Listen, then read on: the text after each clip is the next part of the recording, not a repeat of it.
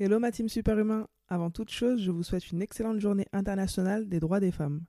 Qu'est-ce que c'est cette journée de la femme? Cette journée du 8 mars est connue un peu partout dans le monde. C'est une journée d'action, de sensibilisation et de mobilisation dédiée à la lutte pour les droits des femmes, l'égalité et la justice.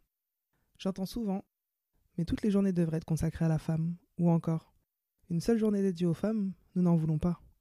Sauf que cette journée du 8 mars est en réalité le rendez-vous international annuel qui nous permet de constater les avancées faites pour et par la femme, mais également d'émettre nos revendications à travers des événements, manifestations ou autres, afin d'améliorer la situation des femmes.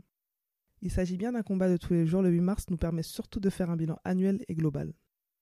Et c'est ce que nous avons décidé de faire aujourd'hui avec six magnifiques championnes qui vont partager avec nous leur quotidien, leur passion, leur combat, mais aussi leur vision sur la place de la femme dans notre société.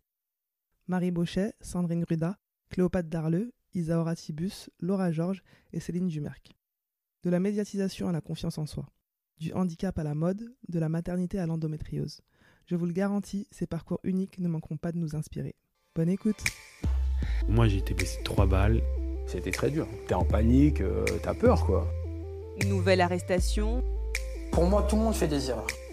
Il y a eu des hauts, il y a eu des bas, mais euh, je me suis accrochée, je me suis battue et c'est dans l'adversité que j'ai grandi. Quand on veut être un champion, il faut persévérer. Parce que je m'entraîne dur, je travaille comme un fou. Les sportifs permettent de faire avancer les choses. Extraordinaire séquence C'est un extraterrestre Thomas sous le masque, On va commencer cet épisode avec Sandrine Ruda, championne de basket au palmarès bien garni. On ne la présente plus. Sandrine est tout simplement l'une des meilleures joueuses au monde de sa génération. Mais aujourd'hui, c'est d'un combat très personnel qu'elle va nous parler, un combat intime qu'elle s'efforce de partager avec nous toutes au quotidien car oui, l'endométriose peut toucher toutes les femmes. Coucou Sandrine, je te souhaite la bienvenue au micro de Superhumain. Coucou Diandra. On a la chance de t'avoir parmi nous euh, aujourd'hui pour ce nouvel épisode spécial euh, Journée internationale des droits des femmes. Mhm. Merci beaucoup d'avoir accepté notre invitation. Avec plaisir, merci à toi. Comment tu vas? Écoute, je vais bien. Je vais bien. Franchement, euh, je sais qu'effectivement, le quotidien peut ne pas être évident tous les jours, surtout pour tout le monde, mais ça va, ça va. Super. Du coup, avec toi, on va parler d'un thème bien précis, euh, celui du sport et de l'endométriose, Oui. une maladie euh, par laquelle euh, plus de 3 millions de femmes en France sont touchées, dont on parle très peu. Mais je sais que toi, tu vas pouvoir nous en parler euh, bien euh, précisément et nous expliquer un peu ton expérience euh, avec cette maladie. Mhm. Donc, est-ce que tu peux nous expliquer en quelques mots ce qu'est l'endo- l'endométriose? D'accord, donc dans le mot endométriose, il y a endomètre. L'endomètre est euh, le tissu qui euh, tapisse l'utérus. Donc au cours du cycle menstruel, ce, ce tissu se désagrège et saigne. Donc c'est ce qu'on appelle le cycle menstruel, les règles. Maintenant, euh, lorsque ce tissu-là en fait ne se désagrège pas mais migre vers d'autres organes du corps, c'est ce qu'on appelle une endométriose. D'accord Tu comprends? Donc en fait, ce qui se passe, c'est que lors des règles, non seulement la personne effectivement va saigner parce que son tissu va se désagréger, saigner au niveau de l'utérus, Mhm. mais ça, le même phénomène va se produire aussi là où les autres tissus se sont greffés dans le corps. D'accord. Ouais. Voilà. Ouais, ouais. Donc ça c'est ça c'est l'endométriose. Et donc après ce tissu là qui est qui se trouve ailleurs dans d'autres or- organes euh, peut ben être soit des lésions ou encore des kystes ovariens. D'accord. Voilà. Donc, euh, il y a différents degrés. Tout à fait. Tout à fait. Et euh, toi, te concernant, euh, à quel âge tu t'es rendu compte que tu avais contracté cette, cette maladie? Alors, j'ai été diagnostiquée en 2014. Euh, maintenant, je pense que peut-être deux années après avoir eu mes règles pour la première fois, je pense que c'est là où j'ai vraiment euh, commencé à ressentir euh, les symptômes de l'endométriose, sans forcément avoir eu le diagnostic. D'accord. Comment tu t'es posé les questions euh, par rapport à cette maladie? Alors en fait, j'ai eu des règles très douloureuses et ce qui au début me paraissait à la fois normal et anormal. Normal parce que j'ai vu ma grande sœur souffrir aussi de ces règles, donc euh, étant donné que c'était un exemple pour moi, je pensais que c'était peut-être euh, un processus normal. Et puis après, lorsque j'ai commencé à, côtoyer d'autres femmes, je me suis rendu compte en fait que c'était peut-être pas si normal que ça. Donc euh, euh, j'ai profité lorsque j'étais aux États-Unis, puisque mmh. c'est là que j'étais diagnostiquée, pour pour aller voir un gynécologue et, c'est là que que c'est tombé. D'accord. Donc tu conseillerais à toutes les femmes, parce qu'il y en a, on est nombreuses à avoir des douleurs pendant nos menstruations, mmh tu leur conseillerais de consulter en fait à partir du moment où tu as des douleurs, des douleurs intenses? Alors, euh, il y a douleur et douleur. C'est vrai que euh, si ces douleurs euh, te clouent au lit, si ces douleurs te donnent des vertiges, des vomissements, si ces douleurs vraiment bah, t'immobilisent au point de ne pas être capable en fait de, bouger, de te mouvoir ou encore de de, vivre, on va dire, mmh c'est vrai qu'effectivement, vaut mieux consulter. Vaut mieux consulter. Pendant très longtemps, euh, ces douleurs euh, liées aux menstruations étaient classées tabou. On n'en parlait quasiment pas, même entre filles. Comment tu as fait pour euh, gérer tout ça et à qui tu en as parlé en premier? Alors, pour moi, ça n'a jamais été un sujet tabou. Je ne l'ai jamais vécu ainsi. Donc, je n'ai pas eu de difficulté à en parler. Alors, c'est vrai que lorsque j'ai été diagnostiquée et que j'ai compris que c'était une maladie héréditaire, tout de suite, je me suis tournée vers ma famille. Donc, qui de ma famille, qui de mes sœurs avait l'endométriose? Et en fait, je, le dis, je le répète, c'est pas une maladie qui est facilement euh, diagnostiquée en France. Donc, euh, ma grande sœur, euh, lorsque j'ai expliqué les symptômes que je ressentais, m'a dit, ben en fait, Sandrine, j'ai l'endométriose. Et j'ai aussi su, de par une cousine, que ma mère aussi avait l'endométriose. Donc voilà, c'est vraiment une maladie héréditaire. et donc là, j'ai commencé effectivement à en parler autour de moi. Et puis, et puis après, j'ai voulu aussi en parler à mon cercle d'amis proches. Mhm. Pour, euh, pour voir pour voir si effectivement d'autres femmes aussi sensibiliser euh, aussi pour sensibiliser surtout surtout parce que moi je, commençais vraiment à mieux comprendre la maladie et euh, et donc je voulais aussi partager mon savoir d'accord très bien les menstruations c'est un sujet on n'en parle pas beaucoup en fait mhm. selon toi, est-ce qu'on en parle suffisamment à des jeunes filles, que ce soit à l'école ou bien mhm. même pour nous qui avons vraiment euh, commencer par des structures euh, sportives très tôt. Est-ce qu'on en parle suffisamment d'après toi? Je pense, euh, selon moi, que le cycle menstruel doit être transmis par les parents.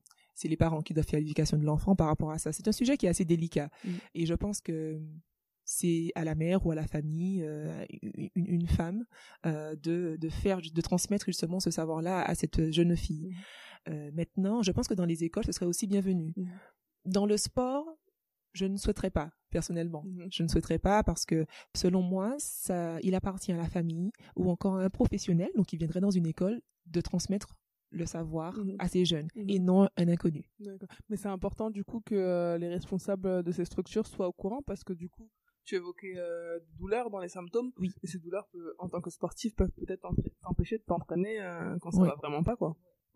Tout à fait. Alors c'est vrai que, alors je pense que en amateur c'est pas forcément un sujet qui pose problème. Mmh. Par contre c'est vrai qu'en professionnel, euh, oui, il est important de sensibiliser. Alors est-ce que c'est sensibiliser autour euh, des menstruations? Est-ce que c'est sensibiliser autour de l'endométriose et, des autres maladies aussi hein, liées à, l'utérus et à la femme? Parce qu'il n'y a pas que l'endométriose. Euh, ça, oui, effectivement, je pense que c'est important. À qui il revient de, transmettre euh, ces informations, je pense que c'est d'abord aux porteurs de la maladie parce que on est dans un milieu masculin mmh. et, euh, et, les hommes ne sont pas au fait de tout ça. Et d'ailleurs, il y a aussi beaucoup de femmes qui ne sont pas au fait de tout ça. Il y a pas mal de femmes qui ne savent pas, par exemple, quelles sont les, les hormones qui sont impliquées, ne serait-ce que dans le cycle menstruel. L'endométriose aussi, pour beaucoup de femmes, ne, ne, dit pas grand-chose. Mmh. Donc, je pense que c'est déjà à nous, les femmes, d'engranger euh, toute la connaissance possible pour ensuite un être à l'aise mhm. avec ça l'accepter si on est porteur de la maladie et ensuite communiquer avec nos supérieurs mhm. euh, depuis quelques mois euh, la parole se libère vraiment des femmes et notamment des sportifs de haut niveau s'expriment sur ce sujet, c'est ton cas. Mhm. Euh, ça a été le cas d'une handballeuse, euh, Estelle Zeminko aussi, qui a, qui a parlé de tous ces, toutes ces maladies auxquelles les femmes peuvent être confrontées. Qu'est-ce qui a permis de, de, briser la glace selon toi? Je pense que peut-être euh, que c'est dû à cet élan social où, où la femme euh, libère sa parole, mhm que ce soit justement autour du, du mouvement euh, MeToo par exemple, euh, Mhm. qui a fait beaucoup de bruit et qui a peut-être permis justement à d'autres femmes de, de prendre la parole également et de, de révéler euh, abus sexuels, maladies, enfin toutes sortes de souffrances psychologiques ou physiques qu'elles ont pu vivre dans leur vie. Mhm.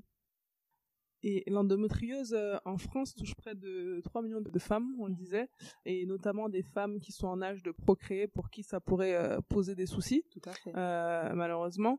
À ton avis, quel serait le protocole idéal pour préparer les jeunes filles à affronter cette maladie? Euh, tout d'abord, selon moi, on ne peut anticiper une situation que par la connaissance.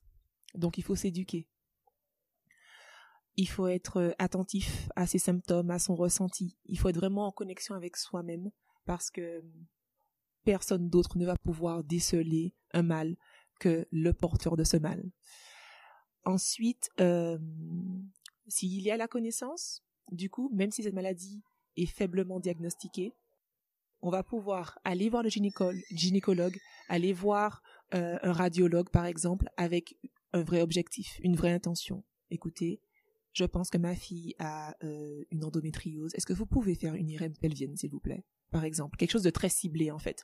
Parce que moi, par- lorsque j'ai été diagnostiquée aux États-Unis, j'étais suivie par un gynécologue en France qui n'avait pas vu la Mhm. maladie. Et en fait, euh, lorsque je suis donc revenue en France, je lui ai dit, écoutez, voilà ce qu'on m'a dit aux États-Unis. Qu'est-ce qu'il en est réellement? Pourquoi vous n'avez rien vu? Et, euh, et c'est là qu'elle m'a fait passer une batterie de tests et qu'elle a confirmé le diagnostic que en à peine 15 minutes, le gynécologue américain a pu euh, a pu poser. Donc euh, c'est vrai que pour moi, donc comme je dis, euh, connaissance. Ensuite, effectivement, avoir donc une, un vrai objectif en fait lorsqu'on va voir un gynécologue. Voilà, voilà ce qui se passe. Bien décrire les symptômes et puis peut-être orienter justement ce gynécologue vers une maladie ou une autre. Voilà, c'est juste pour guider un petit peu parce que c'est dommage de passer à côté de ça. Comme tu le dis si bien, il y a des femmes qui en souffrent. C'est une double peine pour beaucoup de femmes parce qu'effectivement, non seulement elles ne trouvent pas de traitement, euh, donc elles souffrent tous les mois, mais en plus, elles ont du mal à se mettre en couple parce qu'il y a aujourd'hui beaucoup d'hommes, enfin aujourd'hui, ça a toujours été le, cas. Il y a des hommes qui veulent avoir des enfants, donc euh, ces femmes sont souvent rejetées euh, et, et c'est compliqué. Donc c'est pour ça aussi hein, que, j'en parle, c'est pour dire à ces femmes qu'elles ne sont pas seules, qu'elles sont qu'elles sont donc entourées, qu'il faut parler. Il faut jamais rester en fait enfermé sur soi avec euh, avec des souffrances, des douleurs, de la tristesse, etc. Parce que ça peut causer bien d'autres maux. Ça a été ouais, très très clair et précis. Merci Sandrine. Merci. Euh, tout est résumé euh, dans, dans ton discours. Vraiment, euh, femmes, pensons à écouter nos corps. Oui, Euh, maman, pensons à accompagner nos filles. tout à fait. Ne pas banaliser, minimiser les douleurs liées aux, aux menstruations. Tout à fait. Parce que voilà, on sait que malheureusement, ça peut être des fois plus grave qu'on ne le pense. tout à fait. merci euh, Sandrine. Avec plaisir. Merci pour euh, la sensibilisation sur ce sujet que tu permets au quotidien. Euh, on te souhaite vraiment le meilleur euh, pour cette fin de saison Merci. et euh, on te dit à très vite dans Bavardage sûrement. Et oui, merci Diandra de m'avoir reçu. C'est vrai que c'est toujours important pour moi dès que je peux parler de cette maladie, je, je le fais vraiment de gaieté de cœur parce que c'est important. Donc merci de m'avoir do- donné aussi la plateforme pour le faire. Merci beaucoup. À bientôt. C'est au tour de Laura Georges de partager son quotidien avec nous. Un quotidien qui a changé il y a environ trois ans lorsqu'elle a décidé de raccrocher les crampons pour devenir secrétaire générale de la Fédération française de football. L'ancienne capitaine de l'Olympique lyonnais et patronne de la défense des Bleus revient avec nous sur cette transition plus que réussie. Salut Laura, comment tu vas? Ça va, merci. C'est un plaisir euh, de t'avoir parmi nous euh, aujourd'hui. Merci à, toi d'avoir accepté notre invitation en cette journée euh, internationale des droits des femmes. Donc j'aimerais que, que tu nous partages un petit peu ton expérience d'ex-joueuse internationale et aujourd'hui de dirigeante euh, d'une des plus grosses fédérations euh, sportives françaises. Donc premièrement, est-ce que tu peux nous expliquer euh, un peu comment ça s'est passé cette transition? Alors c'est vrai que c'est une transition où je pourrais pas dire que, que j'ai préparé longtemps à l'avance. Euh, c'est vrai que j'étais encore joueuse Paris Saint-Germain et internationale lorsque le président Noël Legrette euh, me contacte et me sollicite pour me parler en fait de, de, sa future, euh, de son futur comité exécutif. Et, voilà, il dit que mon profil l'intéresse et qu'il sera intéressé euh, que je puisse euh, donner mon avis lors des, des, comités exécutifs de la Fédération française de football. À ce moment-là, en fait, j'avais jamais pensé arrêter ma carrière. J'avais tout de même 32 ans et lorsqu'il me lorsqu'il me contacte, mais je n'avais pas pensé arrêter ma carrière et ni penser intégrer euh, la fédération. J'avais jamais eu cette ambition euh, d'être dirigeante du football. J'avais étudié surtout dans la communication et dans, l'événementiel. D'accord. Mais euh, j'arrivais à un moment où, où en fait, ce qui m'était proposé, c'était de donner mon avis, c'était apporter en fait la personne que j'étais à ma fédération. J'y ai réfléchi. Je me suis dit, bon, je suis encore joueuse en activité.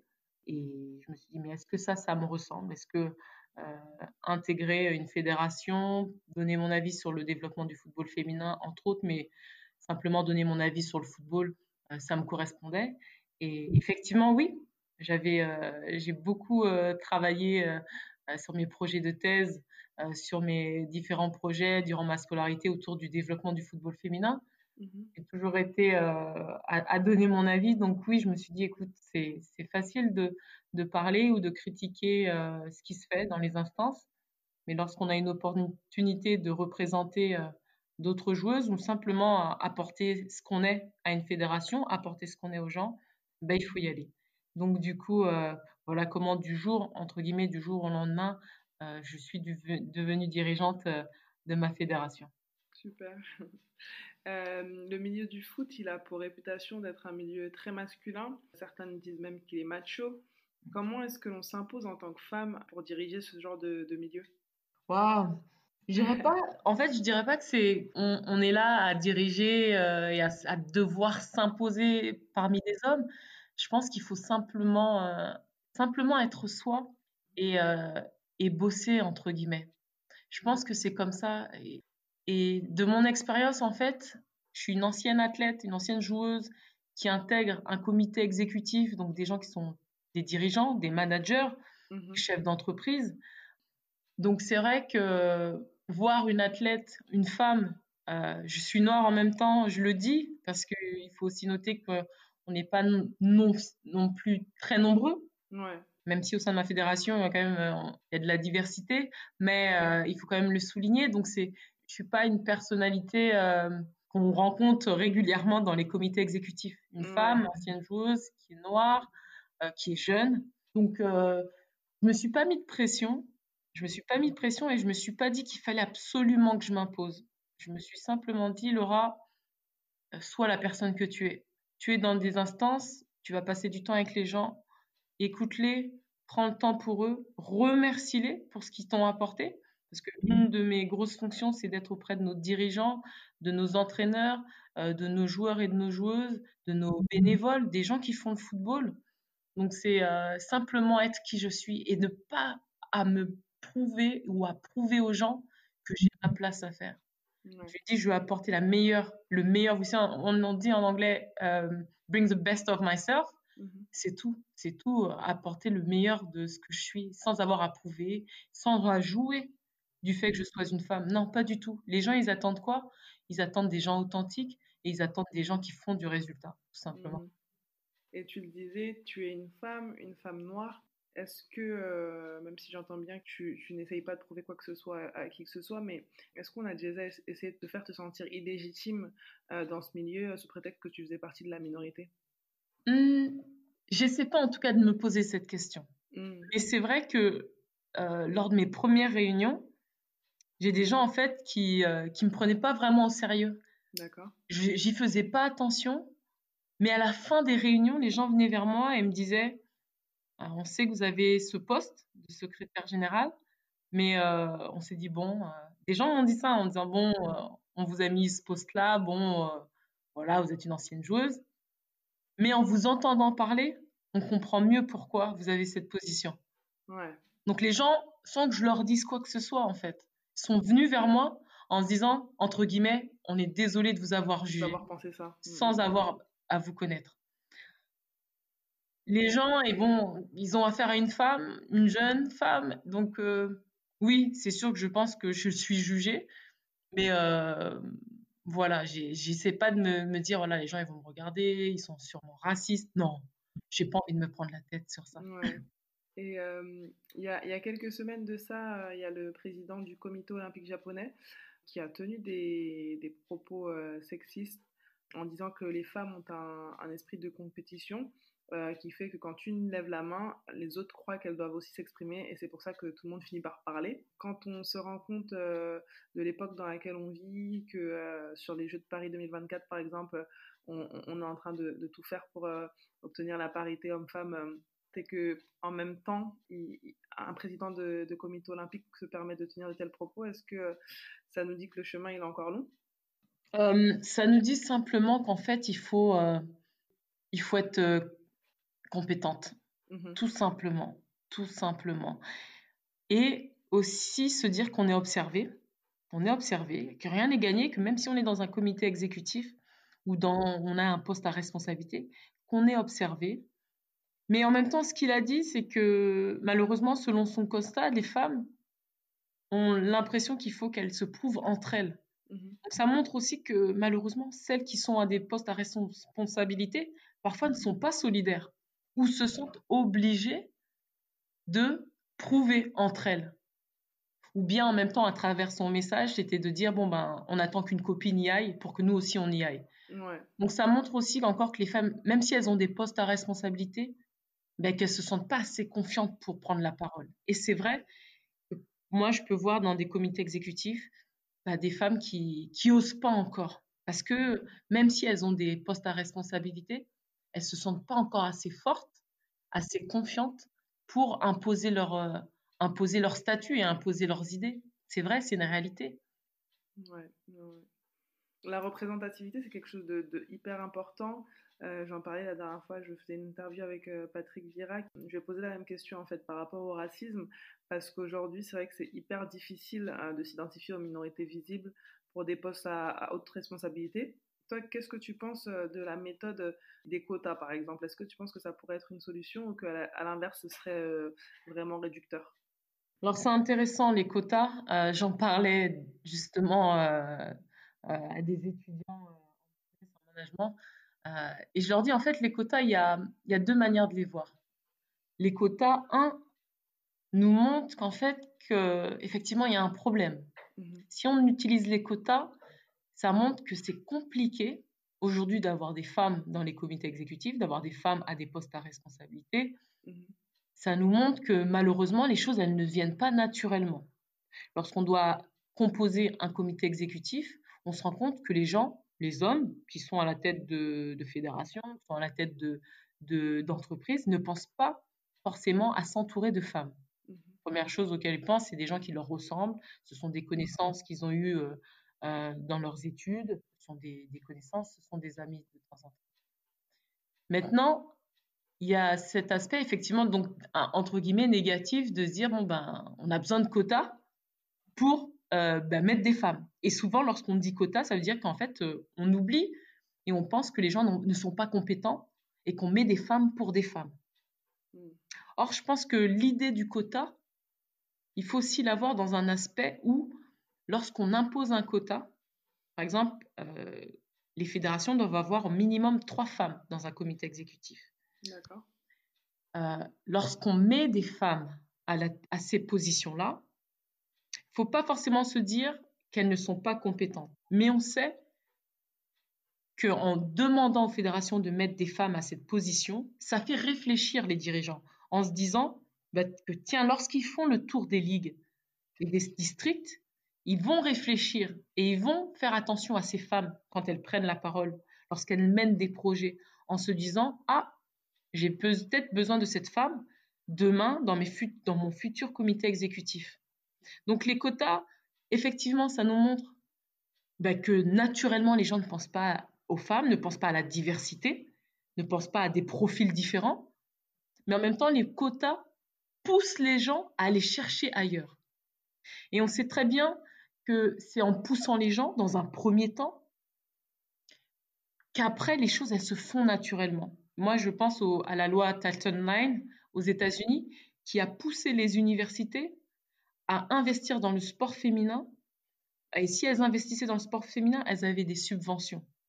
Ils ont utilisé ce, ce moyen d'aider, enfin de pousser le sport féminin en disant voilà, si vous investissez dans le basketball féminin, le football féminin, le soccer, mhm. vous allez avoir des subventions. Aujourd'hui, les gens ont oublié que les Américains ont fait, ont fait en sorte de pousser le sport féminin. Il n'était pas naturel. Aujourd'hui, il est devenu naturel. Donc, c'est avec des initiatives de quotas, avec des initiatives de soutien, de programmes, euh, en poussant les femmes à s'investir, en demandant à des comités exécutifs de mettre des femmes ou des gens euh, d'ethnies différentes, que les choses petit à petit vont devenir naturelles. Et puis que les jeunes vont être inspirés parce qu'ils auront vu des gens au top. Donc les jeunes vont se dire, ben, moi aussi je peux être dirigeante. Comme Laura Georges, ou je peux être une très grande joueuse comme Diandra. Il faut aussi de la représentativité pour inspirer les jeunes. Complètement. Complètement d'accord avec toi. Merci Laura d'avoir euh, pris le temps de partager ton expérience avec nous. Merci pour ces mots euh, inspirants et surtout merci à toi de, de faire bouger les choses. Merci. La team Superhumain te souhaite le meilleur pour la suite et on espère euh, à bientôt. bah à bientôt. Merci Diandra et puis bonne continuation du coup avec ce podcast inspirant. merci Laura. Si je vous dis Isaora Tibus, qu'est-ce que ça vous inspire? Certains hésiteront entre vice-championne du monde de fleuret et mannequin. Mais qui a dit qu'on devait choisir? Isaora combine à merveille ses deux passions, le sport et la mode. Installée entre la France, les États-Unis et l'Italie, Isaora est une femme de valeur qui n'hésite pas à utiliser la mode comme moyen d'expression et à prendre la parole pour dénoncer les injustices. Hello Isaora, je te souhaite la bienvenue au micro de Superhumain. On a la chance de t'avoir avec nous euh, pour ce nouvel épisode spécial Journée internationale des droits des femmes. Merci beaucoup d'avoir accepté notre invitation. Merci Diandra, je suis très heureuse d'être là. Comment tu vas? Bah écoute, je suis bien, on est dans le sud, il faisait beau, je passe une très bonne journée, donc, euh, donc ça va, le moral est top. Euh, on va parler avec toi de la mode et du sport et de la féminité aussi. donc j'aimerais savoir tout d'abord ce que la mode représente pour toi. C'est vrai que c'est une grande question. Pour moi, juste dans mon quotidien, en tout cas, j'aime beaucoup bien m'habiller ou, faire attention à ce que je mets. Pour moi, je dirais que c'est un moyen de m'exprimer en fonction de mon mood, de mon état d'esprit. Et, et, voilà, vraiment, c'est un moyen d'expression. Et aussi en fonction des endroits où je suis, je vais changer un peu de ma façon de m'habiller. Euh, et c'est très enrichissant en fait. Ça me permet aussi de me questionner sur ce que j'aime, sur ce que j'ai envie de représenter et l'image que j'ai envie de véhiculer. Comment euh, arrives-tu à mixer tes deux passions, le sport et la mode, qui sont en même temps des, des mondes très proches mais aussi très éloignés? Euh, C'est vrai qu'au début, je pense que c'était un un peu complètement séparée quand j'allais au sport. Euh, j'étais vraiment focus sur le sport, je faisais pas forcément attention. Et en grandissant, euh, ben oui, à côté, la, la mode, c'est euh, quelque chose qui m'intéresse beaucoup. J'adore faire du shopping, mais que ce soit... en fait, c'est plutôt un style assez éclectique. Je dirais que j'aime bien euh, le luxe des fois, mais aussi j'aime beaucoup chiner des pièces, euh, aller dans des boutiques vintage. Euh, et aussi, je vais avoir des trucs qui, qui, peuvent coûter absolument rien et ça se, ça se voit pas du tout. Donc, c'est vraiment plutôt un mix de tout ce que j'aime. Et comment ça s'exprime dans le sport Je dirais tout simplement, voilà, j'ai comment je m'habille entre les matchs pour aller en compète ou, voilà, j'ai toujours des, des, styles différents en fonction de, de, de ce qu'on fait même quand je voilà quand je fais du sport j'aime bien me sentir à l'aise ça me fait me sentir euh, vraiment euh, confiante même c'est des fois un petit peu une motivation quand j'ai des nouveaux vêtements un peu mon sponsor et tout ça me motive je dis ok cool je me sens bien. Et, euh, et voilà je pense que c'est juste tout simplement assez de façon assez fluide c'est dans mon quotidien le sport et, et la façon de, dont je m'habille. Super. Notre société, elle associe très souvent le sport au monde masculin. Mhm. Que penses-tu de ce raccourci? Euh, je pense que c'est vrai que euh, les gens euh, voient le sport un peu par ce spectre-là parce que ben il y a plus d'hommes qui sont qui sont montrés à la télé. Du coup, leur style est un peu plus mis en avant. Et euh, je pense que comme le sport féminin se développe encore et est arrivé après, on a peut-être à la base euh, adopté des codes un peu masculins, même dans la façon de s'habiller. C'est que très récemment, euh, ben, qu'il y a vraiment des vêtements adaptés aux femmes. Moi, je vois vraiment une évolution dans la façon, par exemple, dont les brassières ont été faites. Au début, c'était peut-être le style. Maintenant, il y a aussi le confort. Il y a, on s'intéresse vraiment à la performance féminine à travers les habits. C'est quelque chose qui n'existait pas du tout avant. Et, euh, et, oui, ça se développe beaucoup et, euh, et c'est important. Par exemple, euh, au, je dirais même que qu'il y avait aussi une vision de comment le sport féminin devait être au niveau de la mode, puisque quand, on regarde au tennis, les femmes devaient, enfin, doivent s'habiller d'une certaine façon. Et ça a eu une petite polémique quand Serena est arrivée un peu avec son vêtement mm-hmm. Catwoman avec le legging et tout, puisqu'elle n'avait pas le droit. Et c'est un peu, oui, des, des hommes qui décident de comment les femmes devraient s'habiller dans le sport. Et je trouve que voilà ça se développe et on change un peu ces mentalités là où euh, maintenant on a on peut s'exprimer comme on veut et on crée notre propre mode dans le sport. Il y a plusieurs euh, très grands équipementiers sportifs qui collaborent euh, de plus en plus avec des grands créateurs mhm. de mode. dans le même esprit, il y a un club, le PSG, qui commercialise aussi une collection lifestyle qui fonctionne très bien puisqu'elle est très, très appréciée.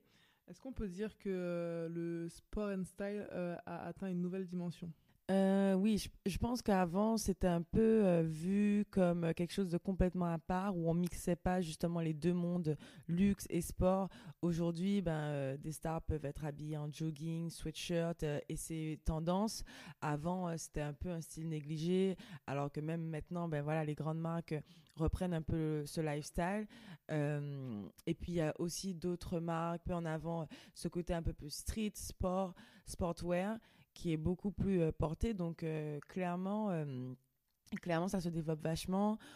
Ça se voit de, de plus en plus. Et je pense que c'est bien parce que ça, ça joue aussi dans la société, dans les mentalités où on voit que, ben justement, c'est le symbole qu'on brise un peu cette, histoire de hiérarchie, de classe sociale, où voilà, les personnes riches doivent s'habiller d'une certaine façon et les personnes un peu moins aisées de cette façon-là. Non, ça, ça brise un peu ça et, je trouve que ça envoie un peu le signal de voilà, on peut être qui on veut, quel que soit l'endroit d'où on vient. Super. Hmm. Complètement d'accord avec toi. euh, à quand la collection de vêtements euh, designed by uh, Isaura Tibus euh, C'est vrai que c'est quelque chose auquel j'ai pensé. Euh, après, en ce moment, j'ai pas mal de choses à faire, euh, dont les Jeux Olympiques. mais c'est quelque chose qui reste dans un coin de ma tête. En plus, c'est vrai que j'ai la chance d'être avec mon compagnon qui est vraiment beaucoup intéressé par la mode. Au-delà de ça, ben, on, est, on fait pas mal de choses. J'ai fait un défilé, j'ai, on a fait pas mal de, de, choses dans le mannequinat. Donc il y a, y a beaucoup de choses qui s'entrecroisent et des projets qui, qui viennent à nous et des opportunités qui font que peut-être un jour ça me mènera à, à, pourquoi pas lancer ma propre collection. On a hâte de voir ça. J'aimerais bien. Alors, on a parlé de tes deux passions, euh, mais comment ne pas parler également de ton engagement? euh, Tu es une, citoyenne euh, très engagée, tu n'hésites pas à défendre les valeurs qui te représentent et à dénoncer les injustices. Est-ce que cet engagement t'a déjà porté préjudice? Je dirais que ça a pu gêner et ça a pu, j'ai pu avoir des retours un peu. en fait, on n'attend pas vraiment à ce que qu'un athlète prenne position ou parle sur des sujets autres que son sport. Et justement, oui, par rapport à, aux sponsors, on fait un peu attention à ce qu'on dit ou par rapport à, notre image. On n'a pas l'habitude forcément euh, de, s'exprimer sur des sujets un peu politiques ou euh, de de société. Et en fait, euh, je dirais que c'est c'est pas que ça m'a porté préjudice, mais en tout cas, ça a pu gêner. mais j'ai pesé le pour et le contre au moment où j'ai vraiment pris les décisions de d'utiliser ma plateforme, d'utiliser ma voix. Et pour moi, c'était important, tout simplement en tant que femme, en tant qu'être humain, de de m'engager sur des sujets comme ça parce que parce que en fait c'était c'était à moi que ça portait préjudice si je ne le faisais pas. Mhm. Je vois pas si je vois si c'est c'est euh, clair mais en, gros si je le je disais rien, ça me faisait du mal de de justement pas exprimer euh, sur des injustices, ce genre de choses exactement et donc je me sentais beaucoup plus à l'aise en justement exprimant euh, mes points de vue sur voilà les injustices sociales, le racisme, l'égalité homme-femme dans la société et c'est beaucoup plus naturel et beaucoup plus important pour moi de faire d'avoir pris ce chemin-là. Quel conseil donnerais-tu à quelqu'un qui n'ose pas prendre la parole par peur des conséquences ou de, du tort que ça peut causer au niveau, je sais pas moi, d'un statut ou, ou de, de, contrat pour les sportifs, quel conseil tu donnerais à, à une personne qui n'ose pas? Euh, c'est vrai que moi, avant, je disais juste tout ce qui me passait par l'esprit parce que ça me semblait naturel euh, de, défendre ses convictions. Euh, je pense qu'au final, euh, aujourd'hui, je suis beaucoup plus mûre et je m'éduque vachement sur les questions sur lesquelles je, j'essaye de prendre la parole. Donc, je dirais de vraiment se renseigner parce que ça, se, ça permet d'avoir vraiment confiance en son propos et de pas euh, s'égarer ou se perdre ou justement d'être vulnérable au moment où on prend la parole.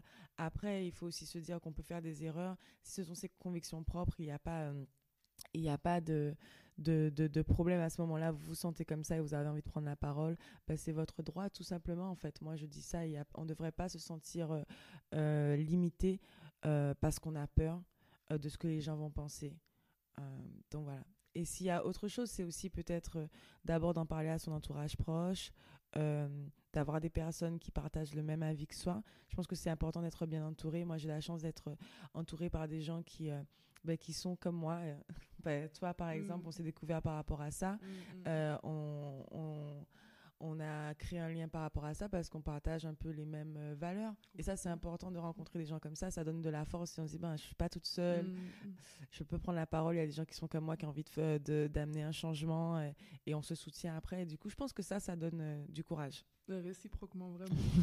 vraiment. Merci beaucoup Isaura d'avoir euh, pris le temps de partager avec nous un petit bout de ton univers.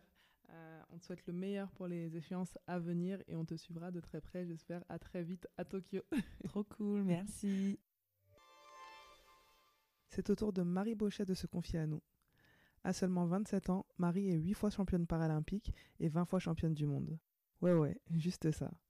Une athlète hors du commun, un palmarès plus qu'impressionnant, mais pourtant, il en faut bien plus pour la définir. Posée et très réfléchie, Marie fait la parfaite liaison entre handicap et force. Salut Marie, comment vas-tu? Salut Leandra, ça va bien, merci. Et toi? Ça va, ça va très bien. Merci beaucoup d'avoir accepté notre invitation. Avec plaisir. C'est vraiment un honneur euh, pour moi de, de, de, de pouvoir te compter parmi nous pour euh, cet épisode spécial Journée euh, internationale des droits des femmes. je, je souhaitais qu'on discute un petit peu avec toi du sport et du handicap, parce qu'à tout juste 25 ans, tu as déjà tout vu, tout fait et, et surtout tout gagné. Tu es l'athlète paralympique la plus titrée des Jeux, si je dis pas de bêtises. J'ai pas vérifié, mais je pense que mes informations sont bonnes. c'est ça. Je te fais confiance. Est-ce que, tu, est-ce que tu peux nous dire un petit peu, euh, est-ce que tu peux nous dire un petit peu quel est ton secret? Euh, je sais pas s'il y en a vraiment un. Je pense que je, je pense que ma plus grande force euh, pendant ma carrière, ça a été de, de la remise en question euh, perpétuelle. J'ai toujours Mhm. eu du mal à me satisfaire vraiment de, de chaque victoire à chaque fois. euh, par chance, j'avais beaucoup d'opportunités aussi parce que comme je pratique les cinq disciplines du ski alpin, en fait, il fallait toujours que je me remobilise assez rapidement pour la course suivante. Et, euh, du coup, en fait, cette remise en question m'a beaucoup apporté parce que je pense que j'ai, il n'y a pas un moment où je me suis reposée sur mes lauriers. Et donc, c'est ce qui a fait que j'ai continué à progresser euh, constamment, je pense. Mhm. Tu, je lisais une interview euh, il n'y a pas longtemps de toi où tu disais que, tu vivais ton handicap comme une chance au final. Est-ce que tu peux nous expliquer un petit peu? Oui, parce qu'il faut que je détaille un petit peu. parce que euh, vu comme ça, c'est vrai que c'est, c'est Oh. une phrase qui peut euh, sembler un peu bizarre, mais en fait, euh, moi, j'ai quand même la chance de, de- ouais, d'avoir un handicap de naissance. Donc, Mhm. euh, c'est un handicap auquel j'ai pas eu à m'adapter parce que j'ai jamais connu la vie avec, euh, avec dix doigts. Donc, euh, Mhm. donc, en fait, euh, j'ai toujours tout appris avec ces six doigts. Et puis, c'est quand même un, un handicap qui reste assez léger, assez discret et qui finalement m'empêche de pas grand-chose. Et, euh, et au contraire, en fait, il m'a, ouvert aussi des portes du, du handisport, cette découverte de ce milieu qui m'a permis euh, d'évoluer un petit peu à mon rythme, euh, un peu plus à mon rythme que si j'étais restée dans le, le ski valide, je pense, où les- la concurrence est telle qu'il y y y a une sélection très précoce. Euh, en handisport, je pense que j'ai eu un peu plus le temps d'éclore et euh, donc euh, j'ai eu cette chance-là et puis de découvrir cet univers finalement euh, qui, était le mien aussi. J'ai trouvé ma place et, et j'ai construit aussi cette expérience et cette carrière dans ce milieu qui me ressemble bien aussi. C'est un milieu qui était très familial et convivial, en tout cas au niveau déjà national. Aujourd'hui, il se professionnalise, donc ça devient, ça devient vraiment différent. Mais, mais, mais, voilà, en fait, ce, handicap, si je ne l'avais pas eu, j'aurais jamais eu la chance de découvrir ce milieu-là. Et donc, c'est dans ce cadre-là que je dis que c'est une chance, que ce petit doigt, c'est une petite clé qui m'a ouvert la porte du, du monde du handisport, qui m'a permis de vivre toutes ces expériences. Ouais. C'est vrai que quand on parle de handicap, on revient souvent au regard des autres. Comment toi, tu, tu l'as géré le regard des autres? Alors, j'ai encore une fois eu de la chance de, de, grandir en fait dans une, dans une petite vallée qui s'appelle le Beaufortin, où en fait euh, les enfants se connaissent depuis euh, tout petit, euh, même les familles se connaissent plutôt bien. Donc en fait, il n'y a, pas vraiment eu de confrontation au regard inconnu parce que tout le monde me connaissait depuis toute petite avec ce petit doigt. Et, euh, ce, petit bras en fait euh, c'est pas forcément aussi la première chose qu'on voit. D'ailleurs c'est assez rigolo tu vois. Moi je faisais la réflexion une fois j'étais avec ma soeur on était allé au cinéma et on avait vu un film. Et je lui dis mais t'as vu qu'elle avait qu'elle avait qu'un bras? Elle me dit ah bah non j'avais même pas fait attention. Et en fait je pense que moi je m'en rends compte mais en fait parce que je suis, je suis sensibilisée à ça. Mais c'est vrai que, que c'est pas un handicap qui est très visible. C'est pas, c'est pas quelqu'un qui est en fauteuil. Euh, donc en fait, au, premier abord, en fait, les gens le voient pas forcément. Donc, euh, en fait, non, j'ai jamais véritablement souffert de, du regard des autres par rapport à mon handicap. Il y a eu des périodes qui étaient un peu plus compliquées. Hein. Je pense que quand même à l'adolescence, euh, mmh à la mmh. grande enfance voilà, euh, en fait, moi aujourd'hui, ce qui me dérange plus, en fait, c'est les gens qui, qui, le voient, qui le regardent un peu bizarrement comme euh, une étrangeté et qui n'ont pas cette curiosité un peu de, de, venir me poser des questions et de s'y intéresser. Parce qu'en fait, je pense que le principal problème du, du regard des autres sur le handicap, c'est euh, la méconnaissance. Mmh et en fait, ben, pour, ouais, pour tremper un peu dans ce milieu, pour quand même avoir euh, pas mal, une bonne partie de mes relations qui sont des personnes en situation de handicap. En fait, une fois qu'on connaît, il n'y a rien de, bizarre, il n'y a rien d'étrange et il n'y a rien qui fait peur, en fait, parce que parce qu'en fait, on connaît les personnes et plus leur handicap. Donc, je pense que c'est plutôt ce problème-là, c'est que les gens sont, sont pas très curieux vis-à-vis du handicap parce que c'est délicat quand même. Hein. je ne dis pas à tout le monde qu'il faut euh, se jeter sur le monde handicapé et lui poser euh, plein de questions parce que je pense qu'il y en a beaucoup qui n'ont peut-être pas aussi bien accepté que, que moi. Donc, euh, voilà, mais je pense qu'il y a une espèce de barrière qu'on se fixe par rapport au handicap et qui est dommage parce qu'en fait, bah, on, on, apprend du coup à connaître des personnes avec des parcours de vie qui sont assez extraordinaires et qui nous mmh apprennent beaucoup à relativiser les choses aussi. Donc, donc en fait, voilà, moi, c'est plus le regard des adultes qui n'ont pas cette curiosité qui me dérange aujourd'hui, mais, euh, mais après, voilà, c'est leur problème aussi, donc, euh, donc ça ne me touche pas euh, profondément. Ouais. Tu, tu, parlais de ton, de ton handicap qui est, comme tu disais, moins visible. Globalement, tu disais que tu es entouré de, de pas mal de personnes en situation de handicap. Est-ce que tu penses qu'il est plus facile, facile de le porter et de, de l'accepter lorsqu'on est un grand champion, une grande championne, que euh, lorsqu'on ne fait pas forcément de sport, pas de sport de haut niveau, et que entre guillemets on est dans la dans l'anonymat?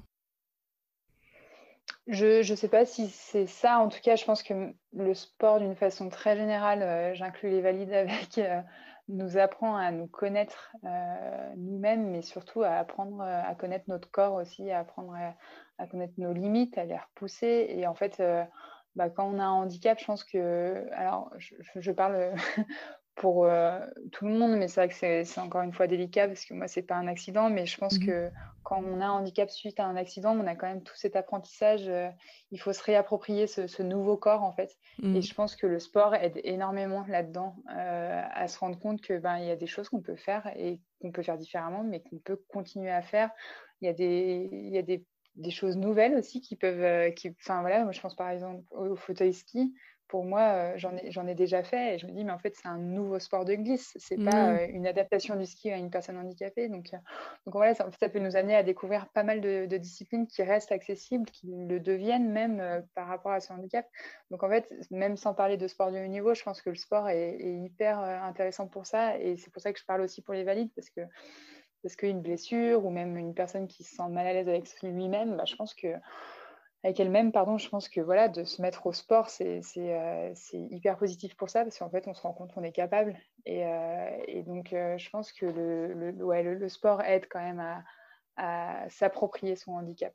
Voilà. Mmh. Après, est-ce que c'est plus facile de le porter après? En tout cas, il y a aussi ce, cette exposition quand on devient champion qui, où il faut être, faut, faut, être prêt à vraiment assumer son image aussi, ce qu'on représente, ce qu'on est, à ce qu'on voit notre handicap aussi, parce que bah voilà, parce qu'après tu es exposé. Donc moi, j'ai pas eu de problème vis-à-vis de ça, mmh. mais, mais c'est vrai qu'une personne qui n'a pas complètement intégré son handicap et qui l'a pas tout à fait accepté doit se préparer quand même à ça aussi, à, du coup à se voir à se voir lui-même euh, comme dans un miroir, mais euh, sur une image euh, bien plus, bien plus grande.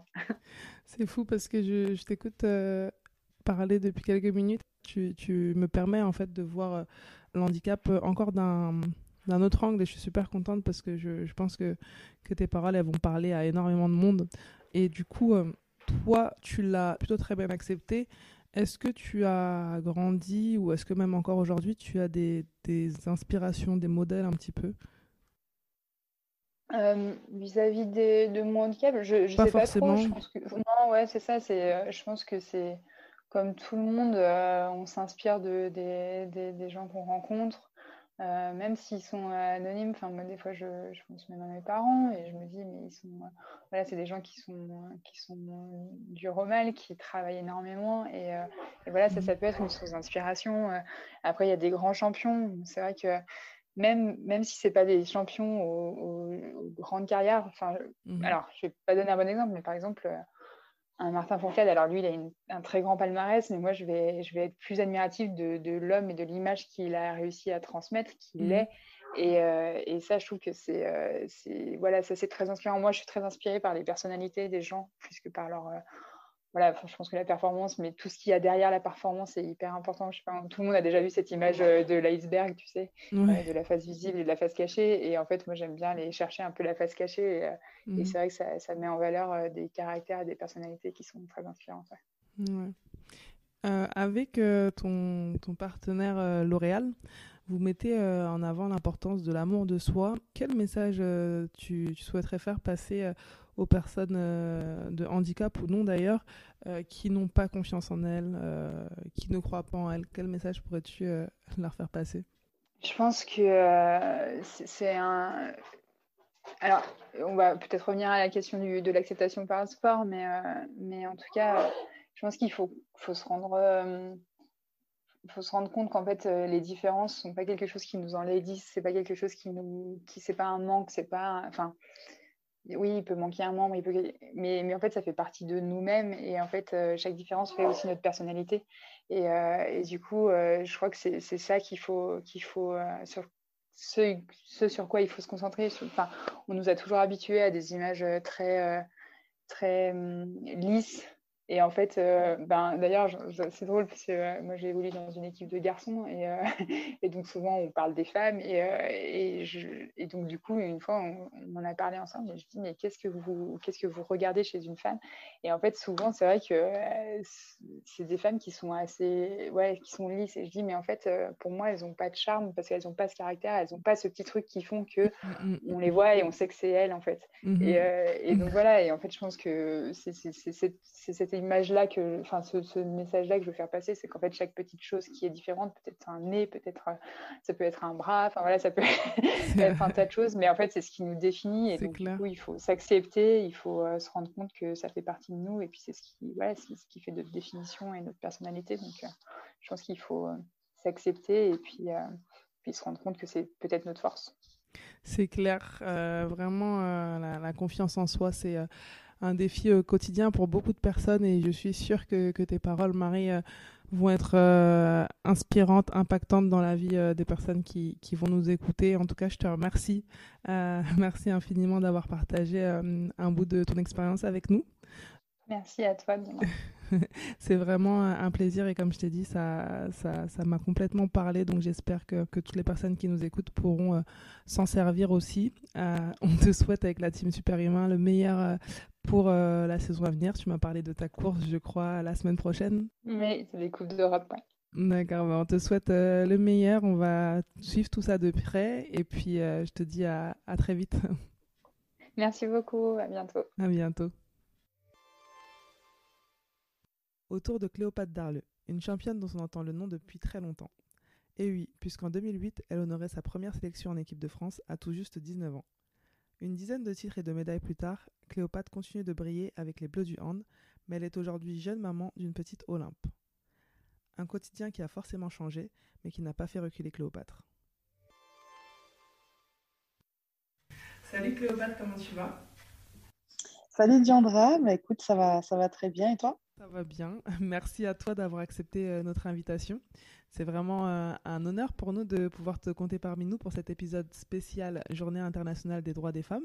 Aujourd'hui, on va aborder avec toi le thème de la maternité euh, pendant la carrière professionnelle. depuis quelque temps, tu es maman d'une petite fille. Est-ce que tu peux nous expliquer en quelques mots comment cet heureux événement a, a changé ton quotidien de sportif de haut niveau? Alors, ça a complètement changé ma vie, bah, ça c'est clair et net. Euh, déjà, bon, il y a eu tout un travail pour revenir au plus haut niveau, mmh euh, qui a été assez intense, mais qui, qui franchement s'est fait assez facilement, je dirais. Et après, bah, c'est toute une question, je dirais, d'organisation, parce qu'en fait, il faut vraiment être déjà bien entouré et bien s'organiser. Moi, c'est vrai que j'ai la famille de mon mari qui, qui habite du coup à Brest, donc, où j'ai mon, club. Mmh donc déjà, c'est vraiment un plus de ce côté-là. Et en plus de ça, bah, j'ai une nounou extraordinaire. Et ça aussi, ça, ça aide vachement. Et ouais, bien sûr. Et après, ma, ma fille aussi est plutôt. Euh, j'ai un peu de chance, je dirais, parce qu'elle a fait très vite ses nuits. Et, euh, et ça aussi, c'est vraiment un plus parce que j'ai une de mes collègues qui est dans mon équipe qui a un petit garçon qui a pratiquement le même âge qu'Olympe, mmh qui fait pas ses nuits. Et là, on voit vraiment la différence. Quoi. Donc, moi, j'ai un peu tous ces petits facteurs qui, qui sont dans mon sens et qui, qui m'ont vachement aidé. Euh, voilà. Avoir un enfant pendant ta carrière, c'est quelque chose d'un peu plus courant aujourd'hui, mais malgré, tout, il y a beaucoup de sportifs qui n'osent pas par euh, manque de soutien ou de, ou de ressources. Est-ce que tu t'es senti, toi, soutenu par ton club, ta fédération et tes sponsors euh, à l'annonce de ta grossesse? Je dirais euh, que ça a quand même été compliqué. Bon, déjà, je, enfin, moi, je suis tombée enceinte, c'était pas forcément calculé. Mmh Je dis pas que c'était pas voulu, mais c'était pas forcément prévu d'avance. Mmh et donc déjà, j'avais un peu la boule au ventre quand j'ai dû l'annoncer. Et euh, c'est vrai que, alors je dirais pas qu'ils l'ont mal pris parce qu'en face de moi, ça, ils ont été vraiment sympas, mais je pense quand même qu'il y a eu une, des répercussions après mmh euh, vis-à-vis de mon statut, vis-à-vis euh, des recrutements qui ont pu avoir été faits voilà, après, après ma grossesse. Et c'est vrai que c'est pas évident. Après, les sponsors, de mon côté, bon, après au niveau du handball, on n'en a pas énormément comparer, je sais pas, par exemple, foot, athlétisme, je sais qu'il y a eu déjà euh, des problématiques par rapport à ça. Moi, j'en ai pas du tout eu. Ils ont au contraire euh, euh, vachement été dans l'accompagnement. Mmh Et la Fédé, pareil. La Fédé a été vraiment dans l'accompagnement. les médecins de la Fédé m'ont vachement aidé aussi. donc, sur ça, c'était vraiment bien. Tu parlais de boule au ventre. c'est le cas, je pense, de beaucoup de, de, sportives lorsque que ça arrive. C'est un événement Mhm. heureux, mais en même temps, un, événement qui, bah, qui peut générer ouais, un stress. Est-ce que c'est des choses que tu as vues par le passé qui ont créé cette, cette, cette espèce de, de, stress chez toi?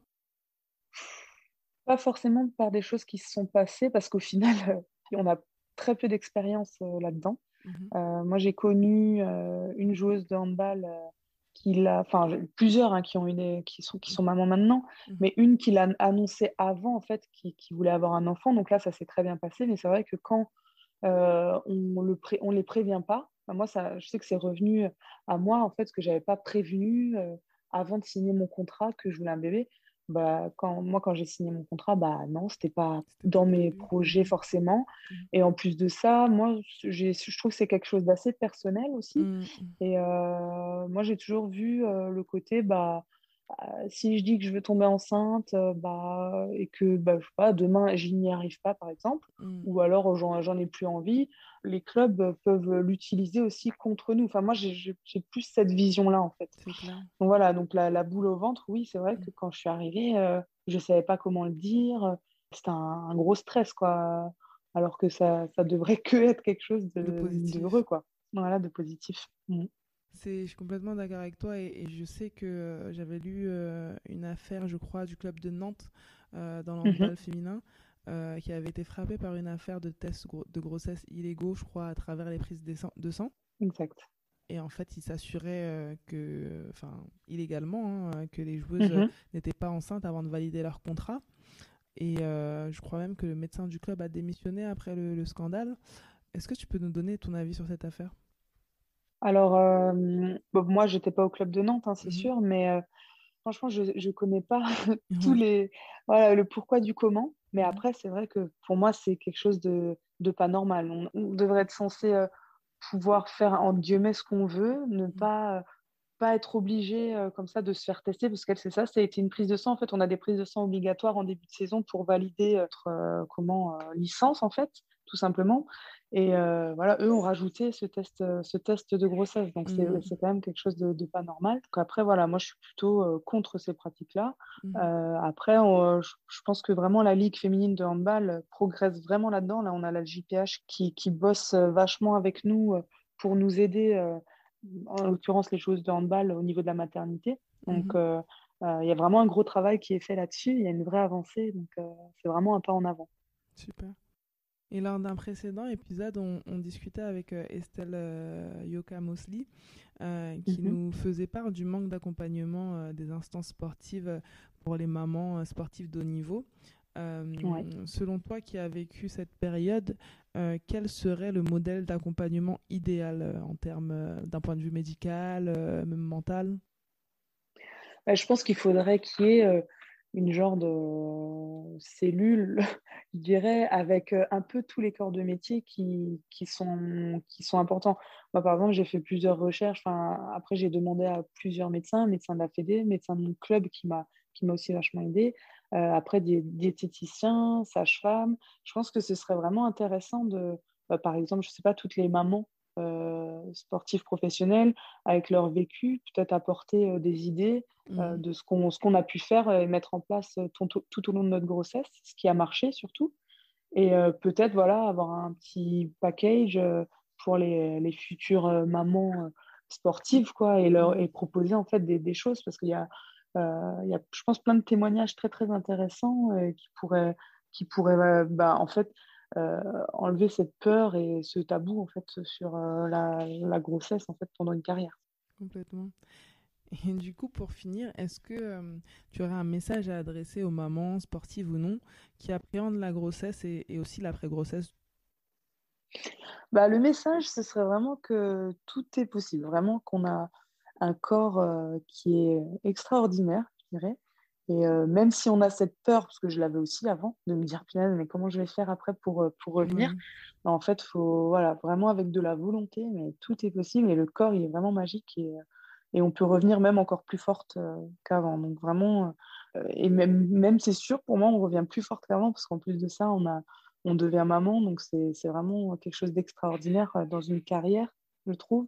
Et ça amène aussi un épanouissement et je le conseille, enfin, je le conseille, entre guillemets, à, à- à toutes les sportives de haut niveau. Ouais. Quoi. Et on revient plus forte et plus épanouie encore. Tu en es un magnifique exemple. Ouais.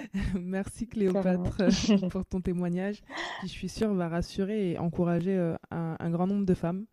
Euh, avec la Steam Superhumain, on te souhaite le meilleur pour la suite de la saison avec ton club de Brest et aussi euh, pour cet Oh, été avec l'équipe de France où j'espère qu'on se croisera Ouais. à Tokyo. Ah ouais, avec plaisir, avec grand plaisir même. Merci beaucoup en tout cas. On termine cet épisode spécial Journée des droits des femmes avec une des sportives préférées des Français, un des plus beaux palmarès du basket français, la basketteuse française la plus capée en équipe de France. Elle effectue actuellement sa dernière saison professionnelle et bien sûr, elle va énormément nous manquer. Vous l'avez deviné, il s'agit de Céline Dumerc. Hello Céline, je te souhaite la bienvenue au micro de Superhumain. On a la chance de t'avoir avec nous aujourd'hui pour euh, un épisode spécial Journée internationale des droits des femmes. Merci beaucoup d'avoir accepté notre invitation. Merci pour l'invitation, je suis ravie d'être là. Comment tu vas? Très bien, très très bien. Alors, euh, on va aborder ensemble le thème du sport féminin et sa médiatisation. Euh, du coup, on va pas lister ton palmarès, sinon on va y passer la soirée. Mais euh, c'est tout simplement l'un des plus beaux du basket et du sport français. Et associé à cela, tu es aussi depuis quelques années l'une des personnalités sportives préférées des Français. Donc ma première question pour toi, c'est comment tu vis cette popularité, cette notoriété au quotidien, qui au final est assez rare dans le monde du sport féminin? Effectivement, c'est quelque chose. La popularité, c'est pas quelque chose que l'on. Enfin, oui, on le vit bien, on le vit mal. C'est vrai, pour certaines personnes, ça peut être un peu pesant. Moi, j'ai la chance de le vivre de manière très naturelle parce que j'ai pas l'impression véritablement de euh, d'avoir un impact. Je suis pas harcelée par les paparazzis, je suis pas donc euh, effectivement c'est pas quelque chose qui euh, qui m'a gênée et, qui a changé un petit peu mon quotidien. je suis restée et je reste focus sur ce que je fais sur le terrain, c'est ce qui m'anime. Je suis avec mes coéquipières, avec mon club et, et je fais un petit peu abstraction de mon entourage et de, de, de l'effet un petit peu médiatique. Après c'est toujours hyper plaisant quand tu as les fans quand tu as les supporters, quand tu as les gens qui viennent euh, et qui te disent souvent, mais pratiquement que des mots gentils, c'est flatteur, ça fait plaisir. Euh, et, par rapport à ça, je me sens plutôt chanceuse en fait d'avoir cette casquette-là. D'accord. Et euh, c'est vrai que pour nous, on te connaît depuis des années dans le monde du basket, mais les JO de Londres ont, vraiment fait connaître Céline Dumerc aux yeux de toute la France, du grand public. médaille d'argent des braqueuses, première médaille olympique pour euh, l'équipe de France féminine euh, et tes exploits personnels tout au long de la compétition. Euh, est-ce qu'il y a eu un avant et un après Londres? Est-ce que tu peux nous un après Londres? Est-ce que tu peux nous le décrire un petit peu s'il te plaît? Ah oui, clairement, clairement, il y a eu un vrai avant et après Londres. même si l'équipe de France féminine avait remporté le deuxième titre européen en 2009 à Riga, voilà, trois ans auparavant. Euh, on avait été championne de France, on était rentré, on avait fait deux trois photos et puis le lendemain, euh, voilà, on parlait plus de l'équipe de France féminine de basket. Euh, mais les jeux, les jeux, ça a été vraiment un éclairage incroyable. je pense aussi que le fait que ça se soit déroulé à Londres avec un décalage horaire euh, de à peine une heure. On était euh, dans les horaires un petit peu où tout le monde pouvait regarder la télé. On sait à quel point les Jeux ont une incidence et voilà, tout, tout le monde regarde les Jeux Olympiques, les sportifs, les non-sportifs, euh, que ça soit ton sport de prédilection ou pas. Donc du coup, on a eu beaucoup, beaucoup de, gens qui ont regardé ce match-là et qui en plus je pense qu'on a eu, on a été un petit peu le coup de cœur de ces jeux. L'équipe de France féminine a plu à, tout le monde. et, de par ma performance individuelle, souvent, quand on est dans un sport co comme ça, on est obligé de, sortir un an ou deux, d'avoir un ou deux têtes d'affiche, parce que c'est difficile. On est 12 joueuses et, c'est compliqué de retenir les 12 joueuses. Et donc, les gens ont associé euh, voilà, l'équipe de France féminine de basket à ma performance. Mais euh, donc, euh, clairement, il y a eu un avant et un après. On pensait que ça allait être un petit peu un soufflé, que ça allait retomber, mais, mais on s'est rendu compte que pendant quelques années, il y a eu vraiment un engouement derrière sur, pour tout le basket. Et outre la première médaille euh, que l'on a eue autour du cou, euh, ça a été un vrai, un vrai éclairage pour tout le basket. Ouais, tu le disais, les, les JO, c'est vraiment euh, un éclairage pour tout le monde, même ceux qui ne sont pas spécialement dans le sport habituellement. Et ça a duré un petit temps. Qu'en est-il aujourd'hui? On me parle encore, on me parle beaucoup de Londres. Ben, cet après-midi même, une, une, jeune fille qui m'a dit oh, Vous êtes Céline Dumer quand je vous suis depuis Londres. Et souvent, c'est le début, c'est depuis Londres. Euh, et c'est ça qui est drôle. Et comme si avant, j'existais pas. Mm. et, euh, et, donc, ouais, mais, euh, mais c'est ça qui est génial. Et puis, il faut pas se. Enfin, je suis pas offusquée d'entendre ça. Effectivement, ça faisait déjà quelques années que j'étais en équipe de France. Mais, mais voilà, il faut un début à tout. Et je suis contente que, on, voilà, que les gens identifient la réussite de, du basket féminin depuis Londres. Parce qu'effectivement, c'est une médaille olympique et pour tous les sportifs, euh, on sait à quel point c'est difficile euh, d'avoir une médaille euh, olympique autour du cou. Donc c'est un vrai un vrai plus dans un palmarès.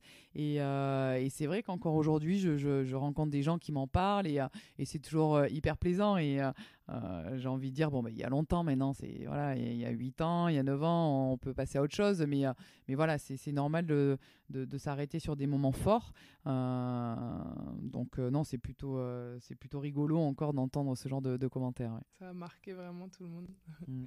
Et du coup, il y a certaines initiatives euh, telles que la semaine sport féminin toujours qui ont été mises en place euh, par le CSA afin qu'il y ait plus de sport euh, féminin à la télé. mais on, se rend compte que le sport féminin ne représente que 18% des retransmissions sportives sur nos écrans. À ton avis, quelles seraient les étapes à mettre en place afin que cette part se rapproche un peu plus de nos collègues masculins? Ouais, ça c'est un, un, problème qui perdure. Alors, je, suis quand même euh, d'habitude plutôt euh, pas très optimiste, mais là, j'ai envie quand même de penser qu'on évolue dans le bon sens. Euh, il y a quelques années de ça, tu me parles de 18%, mais je pense qu'il y a 5-6 ans, il n'y en avait que 7% ou quelque chose comme ça. Euh, donc du coup, on est quand même dans une évolution plutôt positive. Maintenant, on aimerait que voilà, il y en ait encore plus. Euh, quels sont les moyens et tout ça, les étapes? C'est compliqué parce que j'ai il y a beaucoup de personnes qui s'impliquent dans ces projets-là et qui ont des idées, qui essayent, qui se battent. Moi, ce que j'ai envie de dire, c'est que les, athlètes féminines, le seul moyen pour qu'on soit médiatisé, c'est d'avoir des résultats, malheureusement. Donc, il faut continuer à gagner, il faut continuer à performer. Euh, et puis, il faut, faut avoir aussi, euh, voilà, dans ce genre d'initiative, prendre euh, voilà, son destin un peu en main, essayer de faire parler de plus en plus de, jeunes athlètes pour, pour montrer qu'on a envie qu'on parle de nous. Parce que si on reste un petit peu euh, dans son cocon, dans son et ce que je, je trouve ça tout à fait raisonnable d'être à fond dans son projet sportif, mais mais on a une voix et il faut savoir l'utiliser euh, pour dire ok, on est là, coucou, parlez de nous parce que regardez, c'était voilà ce week-end j'ai été championne de France, on n'en a pas parlé, donc il faut pas hésiter aussi à à taper un petit peu du poing sur la table, euh, quitte à prendre un petit peu des portes et souvent s'entendre dire que oui, mais bon, ça marche pas, il n'y a pas eu de spectateurs. Bon, voilà, il faut aussi savoir encaisser la, la remarque et puis les, les, mauvaises, euh, les mauvaises choses, mais euh, en fait, il faut continuer à se battre, quoi, vraiment. Et il faut montrer qu'on existe, certes sur le terrain, mais aussi voilà l'initiative de certains podcasts, des petites émissions comme ça où on peut faire parler les, les jeunes femmes et les jeunes athlètes. Ouais, tu le disais, c'est vrai que la raison qui ressort souvent, c'est euh, les retombées qui sont pas les mêmes, que ce soit économiques ou même au niveau des, téléspectateurs, tu l'évoquais. On dit souvent que c'est beaucoup moins important quand c'est du sport féminin. Il y a un sociologue, Nicolas Delorme, euh, qui avait mis l'idée de, de, mettre en place des quotas euh, au sein des, des structures, des chaînes du service public. Est-ce que tu penses que ça, pourrait être un début de solution, ces quotas mis en place par le service public au niveau du sport aussi? Oui, ça pourrait être une piste, effectivement, parce que parce qu'au début, euh, alors on retombe toujours plus ou moins au même problème. Ça va être un problème financier, effectivement. Euh, euh, il y a moins de parts de marché si on passe à la télé un match de basket qu'un match de filles qu'un match de garçons. Donc un partenaire qui va mettre moins d'argent, blablabla. Donc on retombe toujours un petit peu avec le côté financier. Mais à un moment donné, c'est un investissement aussi. Plus on va mettre de, plus on va parler du, sport féminin, plus on va en mettre à la télé. Alors peut-être qu'au début, ça va pas être aussi, euh, voilà, florissant et on va peut-être que tu perdras un petit peu d'argent, mais c'est un investissement et, plus tu vas en avoir euh, sous les yeux, plus les gens vont se dire ah tiens, ah, ben, le week-end dernier j'ai vu ça, peut-être que la semaine prochaine, euh, voilà, il y en a un autre, je vais regarder. Ah ben tiens, parce que sincèrement, on, est pas mal sur les terrains. Je veux dire dans le dans l'activité, dans les tout, tout sport féminin on a des, des, belles choses qui se, qui se dégagent de, des athlètes euh, féminines. Et donc, du coup, je pense qu'on mérite autant que les garçons de, passer à la télé, de, qu'on parle de nous. Euh, et, obliger un quota, ça peut être aussi euh, voilà une des manières d'obliger les gens au début de ouais certes vous allez peut-être pas gagner tout de suite de l'argent mais vous allez voir les résultats vont être incroyables les performances vont être au-dessus de vos espérances parce que parce que les parce qu'on sait faire de belles choses. C'est clair. On espère vraiment que ces paroles euh, vont euh, résonner. Et euh, merci Céline d'avoir accepté de répondre à nos questions. Merci à toi d'être l'ambassadrice de notre sport, de faire la promotion du sport féminin. on te souhaite le meilleur. On sait que c'est ta dernière saison, donc on te souhaite le meilleur pour cette fin de, saison et on te suivra de très près même dans ton après-carrière. Merci beaucoup. Merci beaucoup pour l'invitation et j'ai été ravie de participer. Et puis voilà, longue vie au sport féminin et et euh, même si c'est ma dernière année, je suivrai encore et encore le basket parce que euh, voilà, euh, c'est un sport qui est top et en espérant qu'on en voit encore plus à la télé. On adore, merci.